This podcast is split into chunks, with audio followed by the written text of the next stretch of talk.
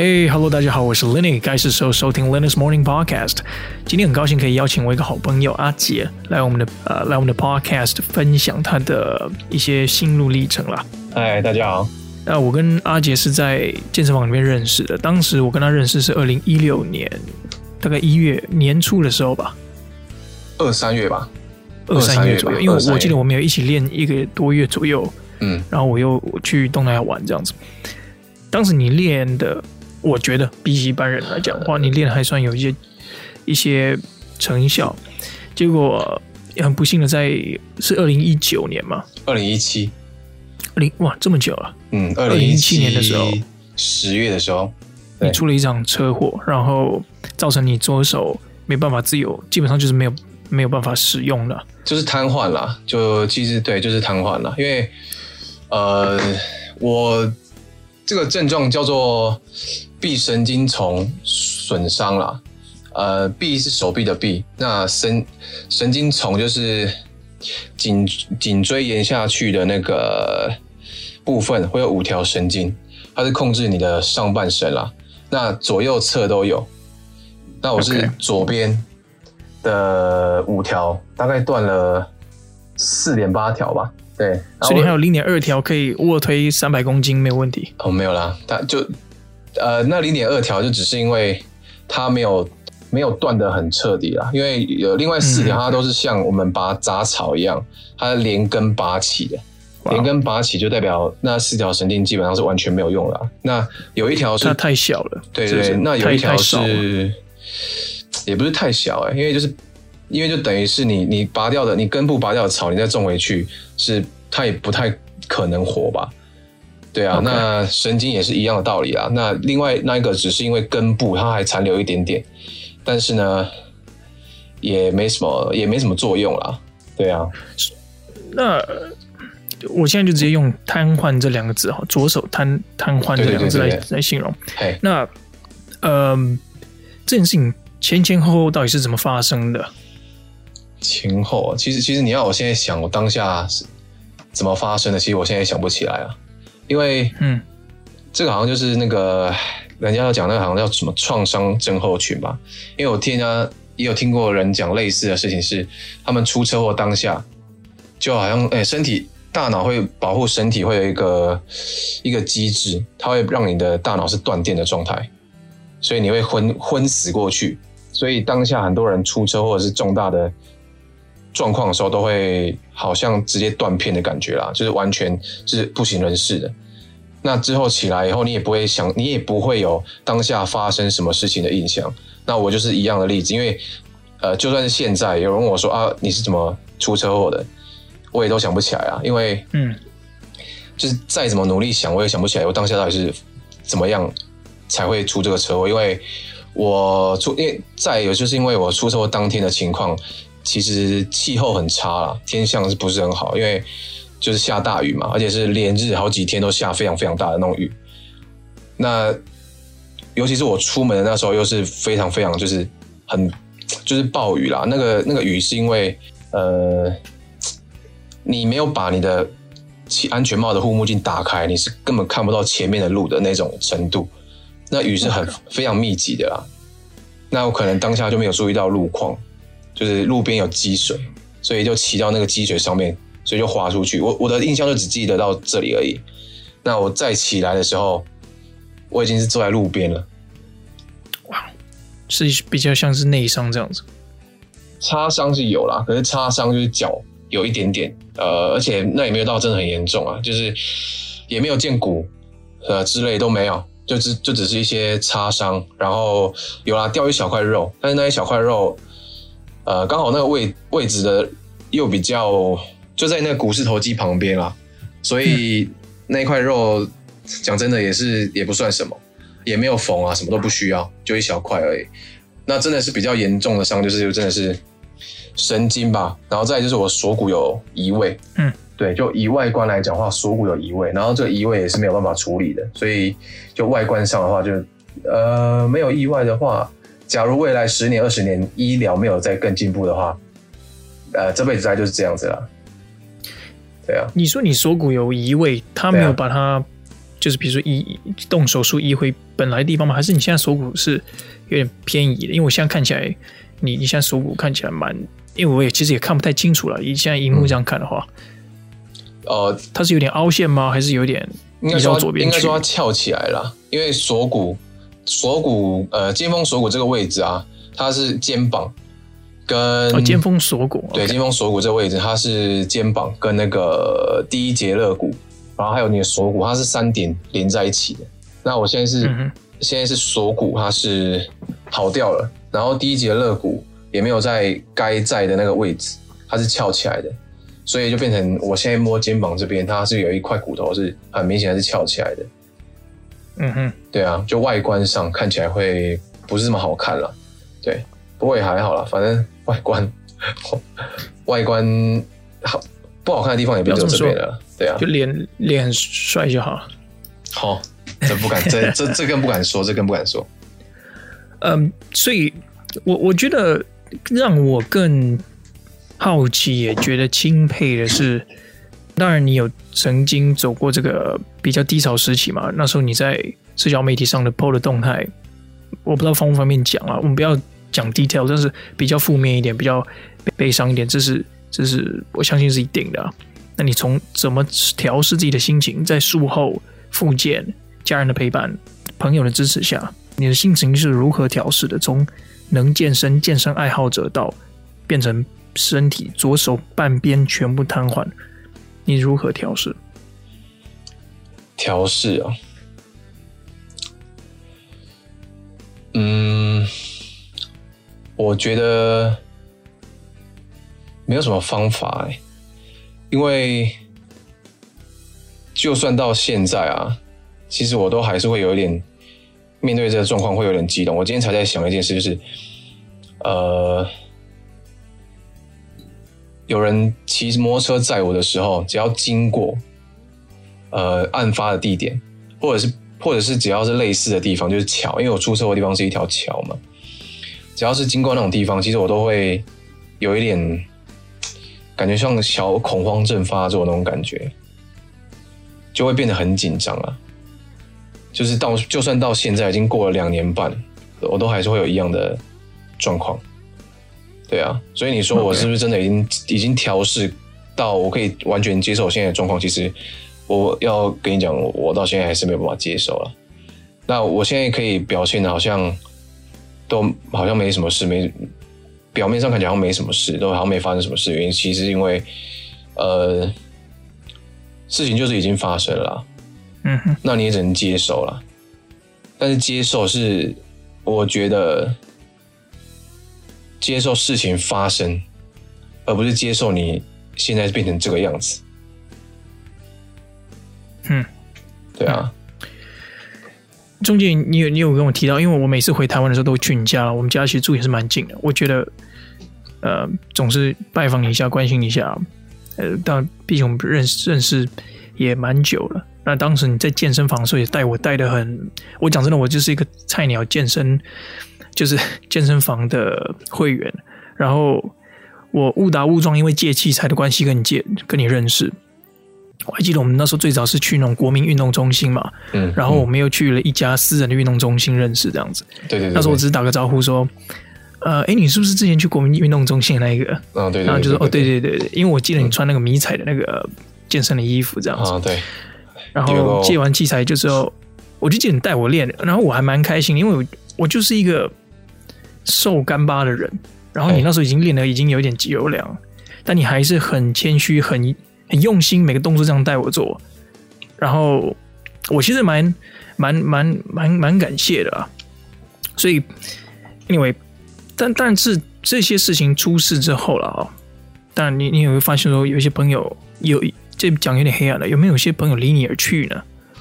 离我而去哦，还是大家反而更更凝聚？我觉得多少还是会有吧，可是。我觉得最主要还是因为我自己的原因吧，因为就像你刚刚问我说我怎么调试自己的，其实我没有调试自己的方法，就是就是像我刚刚讲，就是接受现况嘛。然后虽然我嘴巴很常讲，就是我之前你刚刚我提到说我之前会发一些比较负面的负面的一些文章嘛，呃，发会发一些比较负面的动态嘛，然后就想说啊，很想自杀或什么之类的。但是通常讲啦，讲归讲，其实我我没有要提倡就是自杀这件事情，但是呃，我那时候讲也不是说就是讲开玩笑或干嘛的，因为真的会觉得说自己好像。呃，什么都没有的感觉，所以的确是会有那个念头啦。但是你真的要去执行这件事情，是你不可能有勇气的啦。再加上你身边还有很多就是家人嘛，然后朋友嘛。那朋友的话，我会觉得有没有朋友比较疏远是一定有。我觉得离开倒不至于啦，但是比较疏远是一定会有。原因是也是因为我自己，其实出车祸之后，因为我的身体外观其实已经我自己。呃，比较不能接受啦，就会我自己会觉得蛮奇怪的，而且再加上，其实我出门的时候，呃，不管是我去健身房运动也好，那我去呃出门去搭捷运，在路上，其实都会有人会多少都会注视你啦，这可以理解啊，因为我自己以前，比如说在路上看到一些可能身体上有残缺的人，可能你也会忍不住呃看个一两眼吧。但是我以前是，我可能会看个一眼，但我会顾，我会忍住不再去注视，因为我知道他们那些人一定很常会接受到这样的眼光。那只是我没想到，后来变成我会接受到人家这样的眼光。其实很讽刺的是，因为以前我在走在路上的时候，也会有很多人看我，但是那个原因是因为可能我那时候就是练的还可以，然后加上以前因为就是练的状态。还算不错，所以人都蛮自恋的嘛。嗯、你穿的衣服就会变得就是相对很很合身啊，甚至于叫贴身。我相信你可能有看过我有时候穿一些外出服的样子，嗯、就是那种美美丽的动体，我我有看过。对，所以所以就变成呃，路上有的人真的会稍微看你一下，因为因为因为我我觉得我没有练得很好啦，但是应该也看得出来我是有在运动的人啊。那嗯。现在别人会注视你，可是却因却是因为你身体上面的一些残缺，讲残缺不知道有没有太过反正就是现以我现状真的就是残缺了，所以、嗯、呃会有一些眼光会盯着你看，甚至我还有遇过有人在健身房的时候看着我讲了一串话，但我不确定他讲了些什么，但他是明明确确对着我讲的。那当下我也跟他点点头就走了，因为我不是一个喜欢。我出车祸之前，其实我就不太喜欢社交了啦。就是我平常训练的时候，我就不太会去主动跟别人攀谈，除非可能就是我要等器材，那我会去礼貌问你说：“哎、欸，还有几组？”其他时间我是不会跟他聊天的。那现在就是因为外观的问题，所以我变得很不喜欢社交啦。所以有时候朋友会有朋朋友他还是会有约，但是我都会觉得说：“哦，就会有点逃避的心态吧，就会。”可能就会找个理由说啊，我今天不方便去啊，或者说，诶、欸，你们约好了之类的，所以自然而然就会有些朋友就会觉得啊，他们也会顾虑你的身体状况嘛，所以他们就说，那就是邀约可能就会越来越少了。所以我觉得有些朋友的确比较疏远一点啦，但是我觉得如果真的要联络的话，一定都还是有办法联系得上了。是，对啊。当然，大家出事的时候，这也是我觉得。大家慢慢长大之后，会会理解一件事情。很多人在安慰一个出事的人的时候，或低潮的人的时候，都会说一句话：“嗯，哦，我能理解，我能理解。”这句话我从来不会跟出事的人，或者是说现在人生低潮的人去讲，因为你永远没办法理解，你就不是他。没有事情，事情只有呃，没有完全一样，只能类比，但不能说它是完全一样的，对吧？就子非鱼嘛，对吧？对对对，所以。很多人都会说啊，你我能理解你低潮的心情，我我不太相信。等我，可是等我一下，嗯，OK，大问题，Jesus，所以这也是我觉得，我觉得人与人之间呢、啊，可以现实一点，不是说现实，就实际一点，陪伴你，嗯，带你一起出去，或是呃。把你当成一个正常人看就好了。我我觉得这是一个朋友能做的。反而不要去做一些不必要的关心哦，你要加油哦，啊，我希望你能好起来哦，我觉得你一定会好什么之类的。嗯、我当时我知道你每个礼拜都有做复健的一个行程嘛，对，那我也顶多会跟你说，记得要去做复健，不管有没有效，你就是要去做，嗯、好或不好我也不知道，我也不是医生啊，嗯，对不对？但很多人可能会跟你一些，当然这个是好意了，我们也不能说，我觉得这一点我们两个个性还蛮像的，就是有些人的关心。嗯我知道是好意，但是你自己也很清楚，这没什么，没什么实质意义。没错啦，没错，嗯，对。其实我听到你重回健身房这件事情，我还蛮开心的。就是啊，我阿杰终于又呃重拾自己的呃热爱的运动，热爱的兴呃兴趣。你现在每个礼拜还有去去几次健身房？呃，三四次吧。哦，那你比一般人还勤哎，很多人一个礼拜才两次。说不定，其实看情况啊。有时候，因为我以前是一个礼拜至少都是都是五天嘛，以前啦。那我现在就是也有想说，看可不可以至少就像以前一样嘛。但后来发现有点难度啦，所以差不多就是至少 至少有三次。那多一点的话，可能四五次也是有可能啦。那你都练什么？啊、你你都怎么安排？因为你现在左手比较不平衡嘛。嘿，那你怎么去？做做训练呢？你自己的比较专注在哪一个方向？还是你就没特别想太多？我基本上就是希望自己还是可以像以前一样啊，所以我做的东西都还是跟我出车祸之前的训练的内容都差不多，不管是一些训练的一些法则也好啊，一些训练的一些呃一些量啊、强度啊。或是训练的一些动作，但动作会因为我的左手的关系，所以会受到一些局限嘛。所以有些动作我其实是没有办法做的，那就是想办法用其他的方式去做代替啦。那就尽量跟以前一样去做能够执行到的那些动作，那能够做到的那些重量跟训练的法则，法则都是差不多的啦。但是就是。做你能做到的东西，然后尽量去做啦。对啊，就像就像以前一样，对啊。你你之前有跟我说你做深蹲是不是？刚开始的时候？刚开始哦，我我还是你现在是用机台？没有，现在我刚一开始是用机台。那回去差不多，因为我帮自己安排的周期是我一开始回去，因为我开完刀以后，其实身体算是一个，我这个刀算是一个蛮大的一个刀啦，所以身体基本上。已经把我全部的以前练的那些肌肉全部都吃掉了，都拿去修补了。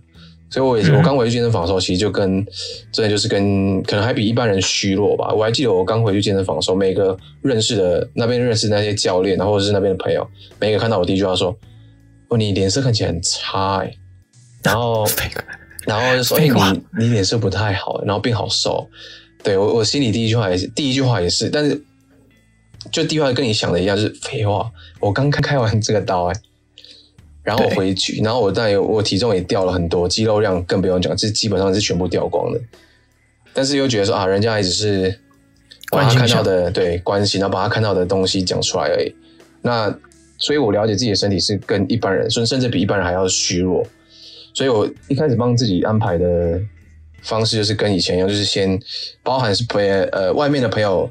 还没有接触过健身的初学者问我，我都我都会跟他们讲说，那你就先做哪些东西，先前面的一百天，你先做一些高次数，那重量不用太重，先把你，因为其实新手前一百天，你如果认认真去做的话，其实可以进步很多的啦。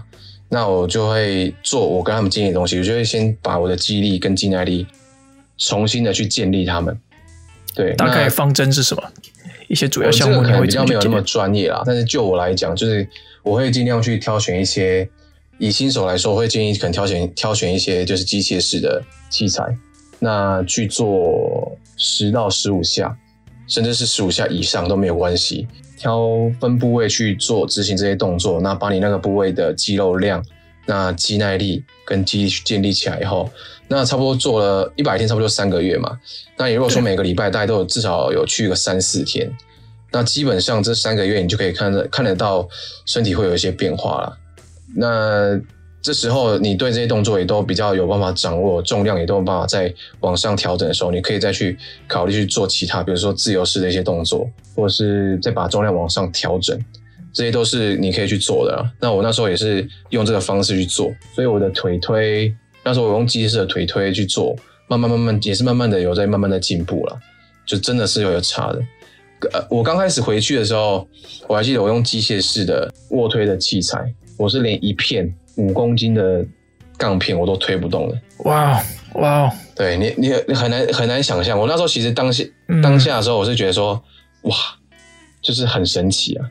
因为那时候是三片，我记得是三片二十公斤在在推嘛。我记得我有帮你 spot 过，差不多可以做个。一边二十五，一边一片三二十五公斤的钢片，我可以加个三片吧，三片嘛，对，三四片吧。对，当当然就是就觉得很神奇啊，因为半个半年前我出车祸之前，这个重量对我来讲是我会有点不屑不屑一顾的。对，就我根本就不可能会做到这个重量。那我现在做这个重量的时候，都让我觉得很吃力，甚至是做不起来。当然，这整个一切打回归零，甚至我们可以说打打成了一个负值。嗯，那你你觉得你你有你身体有在进步吗？哦，有啊有啊，这个这这个是我觉得为什么我喜欢健身也是跟这个也有关系啊，因为看得到成果。对，因为这个东西这很多那种正面励志那种干话，也不能讲干话吧，就是一些很多。正面励志的话都会说哦，你的身体不会背叛你，什么什么的。讲这些废话都会觉得说，干好废的废话。可是现实面来说，又又不算是一句废话，因为你真的你有你只要有认真去做，然后按照正确的方法去做，真的是会进步的。不管你今天是多就是多懒惰的人，你就算一个礼拜只去一两天，但是你这一两天都有认真在做的话，长期下来，你身体是一定会进步的。嗯，对，就是身体真的不会背叛你啊，就是呃，很多很多人都会背叛你，但身体真的不会。OK，对，你只要你真的只要有去做，对，像我现在右边，像我刚刚讲，我刚一开始回去的时候，我五公斤都推不动，但我现在回去，我可以一边加二三十公斤，可以至少可以推个六下到八下，不是问题吧？哇，那这样进步蛮大的。不，各位有在健身的朋友们啊，如果你有在听我们这个 podcast 的话，不要觉得说哦，三十公斤那算什么东西啊？嗯，等你出了车祸少了一只手之后再，再来跟我们讲这个。我们现在都是以跟自己比较之下，阿杰去讲这件事情。那如果你想要来干我们这这段话的话，呃，我们我们其实不太在乎这种事情啊。那蛮开心你有这样的一个进步啦，一直一直从躺在病床上。出来愿意回到健身房，五公斤对你来讲是非常吃力。到现在三十公斤，呃，我讲真的，如果现在还是要讲，我其实蛮小一只的，三十公斤其实对我来讲也是很累啊。就真的要推个一定的次数的话，也是蛮累的。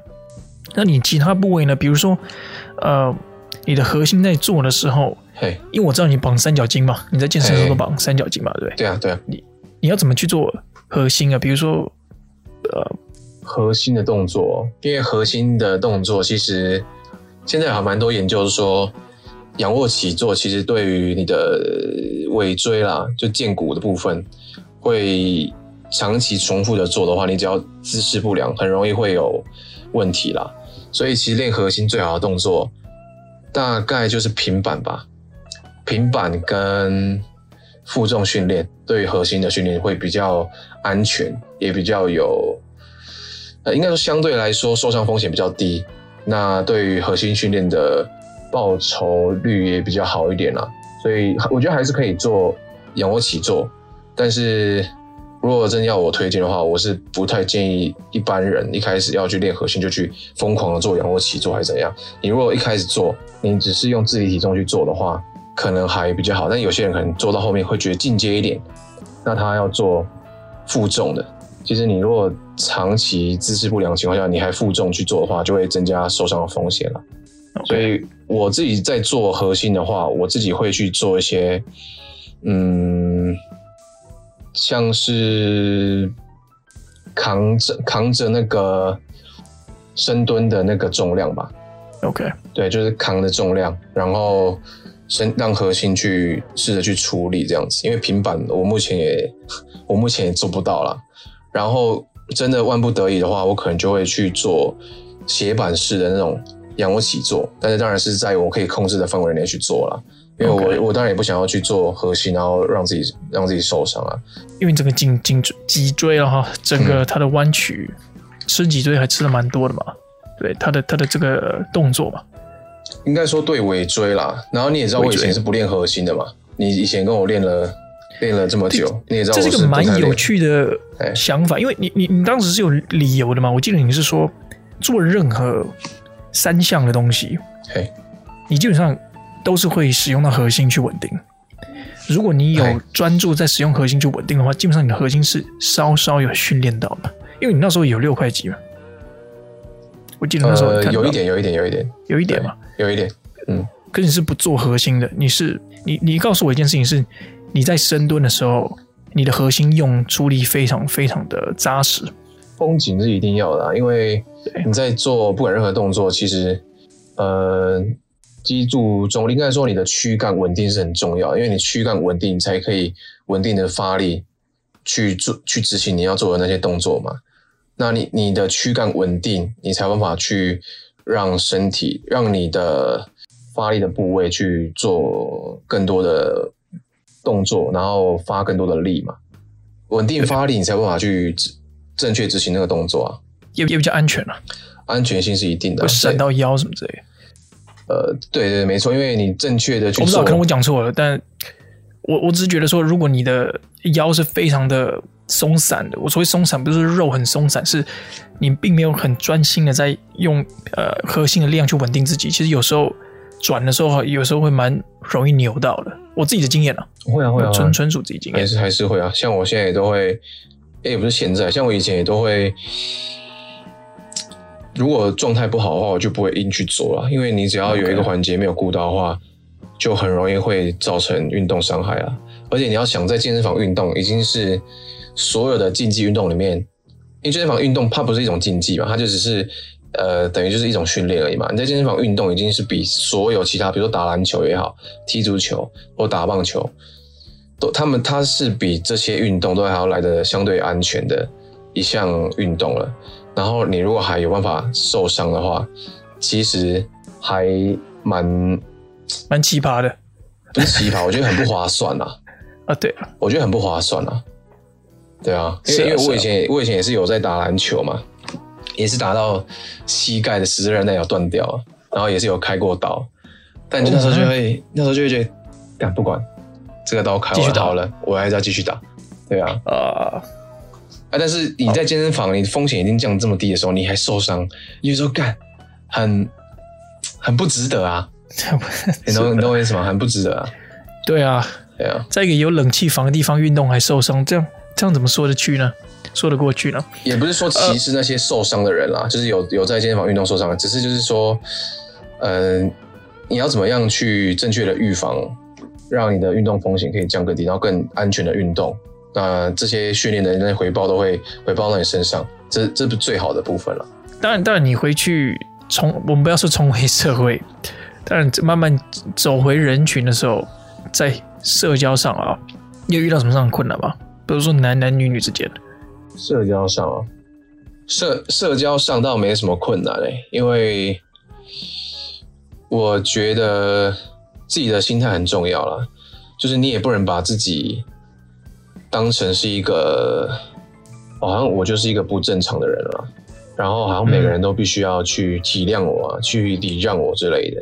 我觉得了解自己是正常的一个人，算是蛮重要的一环了。对啊，所以就是跟一些，比如说出去外面跟朋友聚餐，有时候也是会遇到一些新朋友了。那虽然我刚刚有前面有提到说，我有我是。很害怕社交啦，就是出车祸之后我很害怕社交。但是如果万不得已，比如说朋友结婚，或是朋友生日邀请你去，那势必现场一定会有一些你不认识的面孔啊。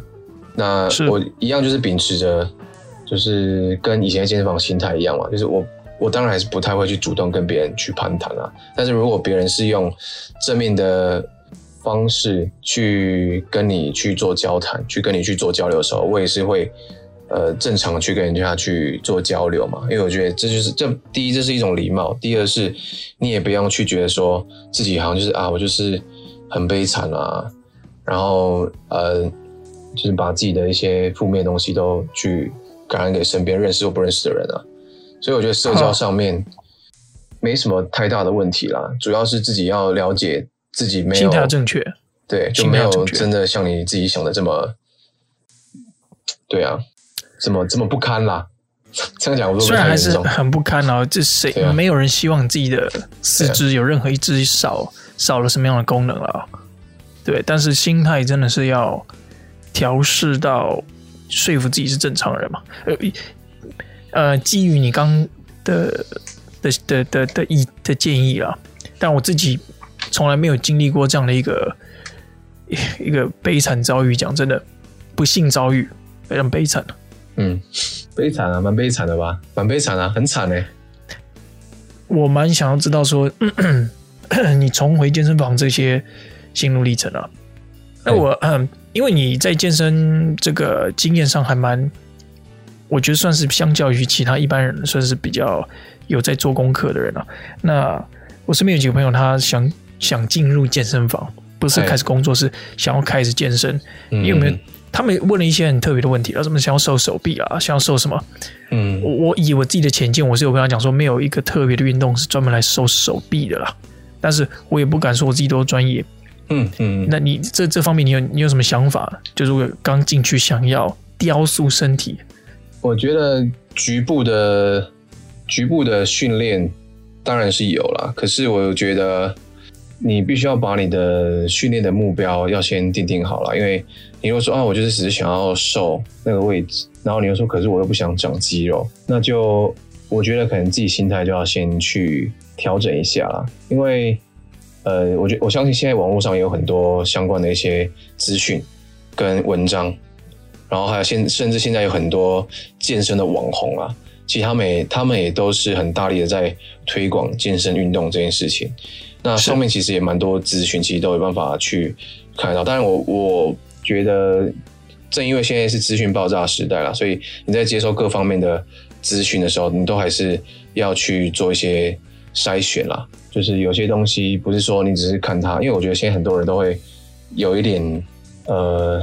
贪图方便吧，网络上的一些图文你看到以后，你就全盘去接受，但是到后面这个东西可能对你来讲并不适合你自己身体的状态，而导致你后续可能造成的一些影响。所以我觉得还是要去多筛选那些资讯啊。那通常初学者问我，我都会跟他们说，要先确认好自己有没有真的要长期的去做训练了，因为有时候有些人他们。我我真的遇过很多朋友，我我不是要去来闹的，也不是说 来闹的，就我我不是说要去嘲笑这些人是心态是什么样，只是说很多人他们，我遇过太多太多的朋友，他们来询问我的时候，都会好像很有热忱，但是当你花费很多的很多的时间，然后跟然后去找了一些资料，去回应他们的问题，去告诉他们这些。东西要怎么样去做的时候，但是他们又没有真正的去执行。对，我不会，我不会要求你一定要执行到百分之一百，但是至少你要持之以恒的去做我跟你讲这些东西吧。但是，但是我遇过的真的十个人里面大概有有六七个吧，就是问完你之后，他们不会、嗯、回去还是去耍废，也不会真的去 真的去做。所以通常我后期。我一开始都还会很热心的去，也也不能讲热心，热心好像帮自己贴贴金那样，就是不会。我觉得你超热心的，就会去，我会去帮他们找一些资资料，因为我毕竟我在这方面我也不是很专业啦，就是可能就只是一个业余的的的对这个东西有热衷这样，对健身这个东西有热衷。那我会去帮他们找一些资料，那还有我自己训练的一些经验，跟我看到的一些网络上的东西。那当然我，我我筛选资讯也都是会。多重的去去去去找啦，然后去看人家分享的一些东西。那一开始我都还会讲解说啊，你的你要怎么样？你想要变壮，还是说你想要瘦哪里？那我会跟你讲，那提供一些观念给你做参考。那后期我都会一律，因为毕竟我们大家现在都是成年人嘛，那出社会也都一段时间了，至少也都四五年了。那也有一些经济基础跟实力了，所以我都会他们说哦，我可以跟你讲一些基本的东西，但如果你要真的要比较专业，要比较有办法去解决你的问题的话，我会比较建议你还是要不要去健身房找一下教练，他们会比我更专业。对，对我都我都会，而且其实这样呃也是比较好啦，因为我认为我自己训练到现在，我出车祸前那时候大概练了三三年多要四年吧，其实这三年多四年时间不长，但我回头回过头来看，我会觉得说。其实前一两年刚接触这个运动的时候，因为我也是朋友带领我进去开始开始做训练的嘛，然后再加上其实我高中的时候就有习惯去健身房做一点运动，只是那时候都还不太了解说啊，这个在健身房运动跟呃肌力训练有哪些必要的法则，那有哪些动作。跟哪些部分要去做关节啊，要去做稳定什么的，都我那时候都还对这段不理解。那直到大学毕业之后，刚好认识朋友，他是有训练的经验的，那我就跟他一起去做。那前期一两年也是，因为我那朋友他训练方式也是比较土法炼钢一点啊，不是说土法炼钢不好，只是说就他对于一些比较，对他对于科学科学实物的部分比较没有这么。这么了解啊，因为他也是人家教他的，那他教我，所以我非常感谢他。但是当我自己练了两年、三年，接触到了资讯跟资料越来越多的时候，那我，我自己当然会慢慢再去做修正嘛，再去做调整。对，那这些东西我就会回过头来再看的时候，你就会觉得说，看我前一两年感觉好像有点浪费时间了。嗯。有一点对，有也应该讲有一点好像可以再让自己进步的更快啦，也不能讲浪费时间啦，因为毕竟那个朋友他也是花费了非常多的时间在带我一起一起做训练嘛，所以我我我还是非常感谢他啦。那只是我觉得说，如果自己再更早一点去找去接触这些东西，那去看那些书或者是网络上那些资料，那我是不是可以再更避免掉前面的一年两年花费了这些摸索期的时间？你觉得健身真的有必要先增肌了哈？哎，不要说必要，我我我觉得我刚刚的措辞有点太强硬。哎，就是你会建议人家使用呃增强剂吗？我我不是说施打这个，先先不是 dosing 啊哈。哎，呃，比如说 pre workout。哦，你说 post workout 这些东西，那个你觉得这些东西蛋白粉之类的，你会建议啊？包含蛋白粉，就是说 pre workout 像这种东西，高蛋白啊，我觉得，我觉得。看个人的，因为你也知道，现在大家的年纪，身边朋友年纪差不多是差不多已经要三十岁左右了嘛。那其实也都是事业正在正在正在起步的时候，那一定也很忙嘛。有些人甚至是没有办法去呃去准备备餐了，因为其实练健在健身房运动，不是说光运动你就可以让自己身材变好。其实我们都知道那个口号嘛，那个准则嘛。吃比练更重要，三呃七分吃三分练嘛。对，他们说，身材百分之七十是发生在厨房。对对对对，你的腹肌是在厨房养出来的，这个应该蛮多蛮多人都知道的。那现在这个时候大家都在冲刺事业嘛，你根本不可能还要花早上六，你可能八点八点半就要起来，就要去到公司打卡，或者是自己要开始准备什么东西。那你怎么可能还要六点爬起来？因为有的人可能加班很晚，可能加班晚上下班可能就七八点，有人可能更晚八九点，然后你再去运动，运动完回家还要洗澡，然后耍废一下，对吧？耍废一下，耍废耍废一下百分之二十，对，耍废一下，然后再再睡再睡觉。那你睡觉时间可能也都是一两点，然后你六点再爬起来备餐，不可能啊，根本就不可能。对啊，所以我会认为那些补剂是有必要存在的啦。那但是你要不要使用？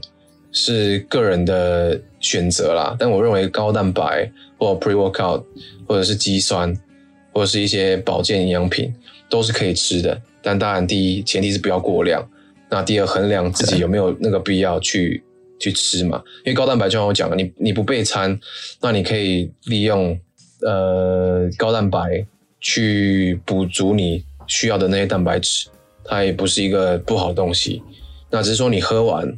要多喝水，不管你吃什么都要多喝水啦。我觉得多喝水，嗯哼。那训前也是一个补助嘛，你可以在你如果今天真的很疲倦，心理状态很不好，很不想练，那 pre-workout 你就可以喝下去。它里面有很多成分，比如说肌酸、呃牛磺酸，那有些应该不会有牛磺酸，应该就精氨酸。那咖啡因，我之前这边有吃一个，你你知道这个东西就吃周期的吧？哈。而且讲周期这两个字现在很敏感，很多人说哦，周期你一定是有打药什么之类的，没有我们是吃一个循环，不要，反正这些字都很敏感。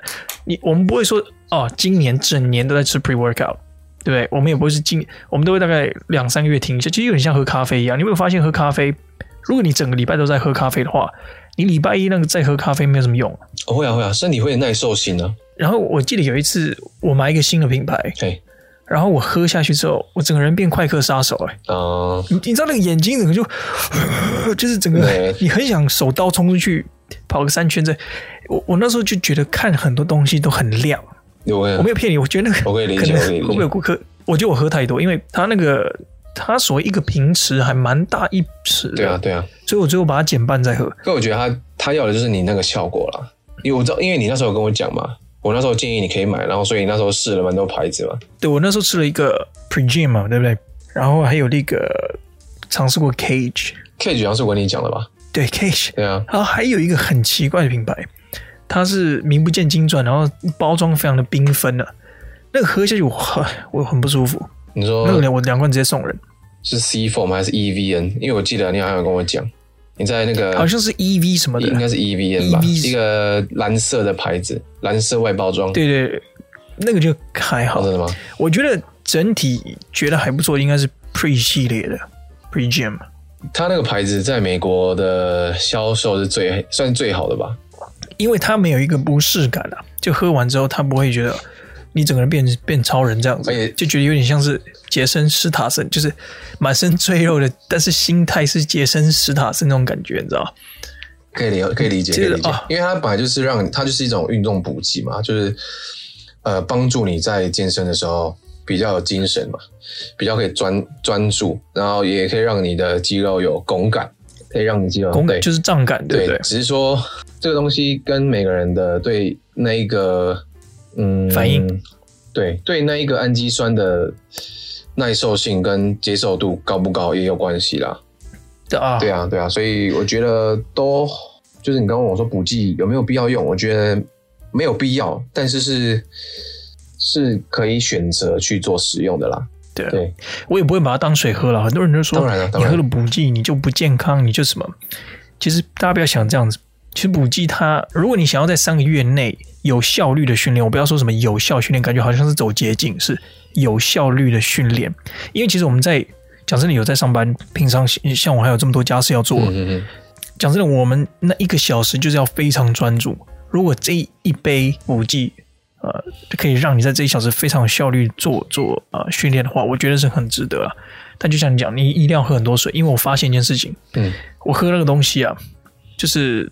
你水如果喝不够多的话，会蛮蛮有点恶心感。我觉得，哦、我我觉得就常嘴巴会有那个水果的味道，会有一点。我我自己的状况是会甜甜的，会很想喝，会很容易口渴啦。我这次买这个，这个里面有咖啡因吧，还是什么？基本上只要是训前的肌酸啊，都会有咖啡因。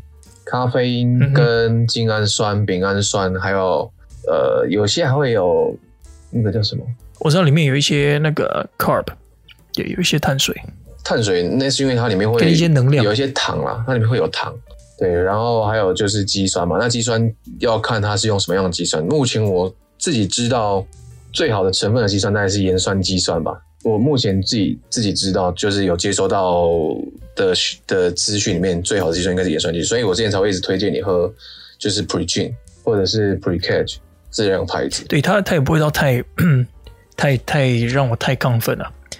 我只能说，如果有在听这个，今天刚好在听这个节目的朋友了哈，然后有刚刚有听到这么后面的话，可以买，然后记得去比一下价钱，在台湾真的还是卖很贵了。我们在北美这边订，大概通常是台湾价钱的七成左右。我觉得，呃，有点，我觉得不止吧？那我们来开一家，大概在你如果在美，像 Cage，你那时候在美国买，我记得，因为台湾，我再跟你讲台湾的定价，你台湾如果找到的话。大概都在我讲 Precage 啊，Precage 是 iHerb，我知道我知道，一个卖专卖一些营养品的一个网站。有一些就像美国的一些药厂，比如说锌嘛，或者是一些鱼油，那边上面都买到。那各个牌子都有，有兴趣的人可以去上面找看，因为我自己都用那个找，非常方便，而且寄得很快，大概一周内就会到了。好，那这题外话.那以 iHerb 上面的价格来讲，Pre-Catch 它一份一罐三十份，大概要哎、欸、没有，它是二十份而已，它一罐二十份大概要一千四百三十元台币。那你在美国买了多少？我记得你那时候在台在美国买是。七百要看节庆，要看节庆。可我记得那时候在 bodybuilding.com 上面找的时候，大概才二十七还二十九美金而已。对，差不多就是差这样也差不多是六七成左右钱了。哦，是吗？六七成左右。我以为是砍一半呢。对，我去看一下的时候，一份大概也差不多快。我发现 pre-workout 尤其 pre-workout 还蛮贵的，大概快两块美金左右。很贵啊，很贵啊，因为它里面很多成分啊。它里面的成分头好壮壮，在考试前要喝这样子，对对，对这样笔速会非常快，就是把笔整个捏碎。以前做过一件最最白痴的事情，是我那我还记得我有一次，就那时候是刚好出车，哎、欸，出车祸之前，那我跟朋友他们约要出去玩，就要开车，就是可能要去，我记得好像是要去宜兰还是哪里的海边吧。那早上是因为刚好我要我要开我家的车去载朋友这样子，但前一天晚上可能就是玩玩电动玩太晚。可是我们隔天早上又很早要起来集合，大概七八点要到，哎八哎八点多九点要到目的地集合。那我那时候大概两三点才睡，那睡眠时间呢被压缩的很短，因为你还要早起准备一些你要带的一些衣服嘛，泳裤之类的，变成说起来就觉得哇好累，怎么这么累？怎么办？这时候你有你有 pre workout。像 free workout，你知道那个 喝就跳起来，那个真的跟 Red Bull 或者是跟 Monster 那一种 Monster 又不一样，完全不一样的效果。Monster 来健身，有这个这个还蛮多，这个还蛮多，就完全不一样的效果。就是你真的是直接解决一个你睡太少的一个 一个一个状况啊。缺点是你一天只能喝一份，不能喝太多。对啊，那个真的不能喝太多。对，不像 Monster 或者是那种瑞布，你可以一天喝个两罐、三罐，其实好像也都没关系。Monster 其实很多开卡车在喝，你知道？我们这边很多做做会员很多诶、欸，因为台湾也蛮多人在喝瑞布啊，或者喝 Monster，因为它的确对提神。因为像我自己现在，因为我现在维士比已经不流行了嘛？不是不流行吧？应该说比较传统。对啊，喝了会壮阳的。有吗？有有有有这个效果吗？我不知道啊，维士比感觉就很，那是中药吗？还是什么？我知道喝了感觉会很亢奋啊。可是威士比里面好像有酒精吧？我记得威士比里面有酒精嘛？对，所以哦，所以那个开车不能喝啦。但是你如果在工地，但现在工地好像也不能喝酒，所以不可以了，不可以了。所以这应该是应该是就是怎么讲，就不要被抓到就好了。那我我还是要说啦，就是听到你回到健身房的消息，我还蛮亢奋的。我觉得如果你能走出来，重回健身房，而且现在已经慢慢有在进步。我没有，我应该没有什么理由去偷懒啊！我已经两个月没有健身了，因为因为这边健身房所有健身房都已经关掉了。哎，我我知道，我现在已经成为一坨。你们那边应该现在目前还没有那个吧？就是还没有开放，还不能开。我们六月一号全呃逐渐开放了，就是各个产业慢慢逐步开放这样子。六月一号，然后。全部开放好像是七月的时候，七月，因为啊，就国庆之后，呃，新北市原本国立的运动中心也都都封锁起来了，你知道吗？你知道这件事吗？我我这个我，我不清楚，我知道私人的好像还要再开，私私人的有啦，但是公立的一些运动中心，原本新北市是也都关起来，封锁起来，是不给人家去的。你想想看，公立私人拥有都已经很脏了，嗯、更何况公有的，公有那真的很恶心啊。我们之前去，我们不要讲地点了哈。我们我们之前去的那种公有的国民运动中心进去的时候，你不觉得很恶心吗？就他们的维护比较没有这么，比较没有这么频繁在维护啊。对啊，对啊？但也不不不责怪了，毕竟这个是你去一次也才五十块台币、六十块台币而已。对啊，对啊，我我我觉得可以理解啦，因为毕竟它是公立的嘛，有有些东西。支出你要另外再请他们再去支出说啊，要要很频繁的去做维护，我觉得也是一件嗯，强人所难吧。我觉得这样也是好事啊。所以我我已经两个月没练，就我觉得你有在练，其实让我还蛮振奋的。我我很期待六月一号健身房一开，我早上四点半应该就会去。没有没有，我觉得你不是被我振奋了，我，我觉得是你自己内心本来就有一个被自己的肚子振奋。对，你你本来就有，有一个健身魂啊。那很因为我自己追踪的一些。粉丝专业都还是以健身的居多嘛，健身为主。每一边的图文就是那种迷因的一些图片，都是在讲，比如说健身的人因为封锁，那他们很想念健身房之类的一些图文啊。我相信你自己也是健身人的一份子啊。所以你并不是因为被我激励到，而是你自己本来就有那一颗健身的灵魂，就觉得自己很废，你知道吗？下班之后 不是说没地方去，好像什么健身房是我第二个家，不是啊？我没有到这么厉害，嗯、我只是觉得一天没动就觉得哦天哪，不行了不行了。所以好好加油，我希望呢你身体会越来越好。然后不管在体态上，我知道当然左手这个这个神经受到损伤，这已经已经不可逆了，嗯，那就好好小心。然后我希望下次回到台湾的时候看到你至少还能动的地方。嗨，越来越壮，好不好？可以啦，应该。中间那一只，中间那一只不要再变壮，中间那一只已经很壮了，不要，不要太吓人啊！这只，反正反正也没什么，没有什么机会使用，所以所以还好。就是那一只不用在意，不用去谈论它。对，OK，不要这个节目还是不要讲太。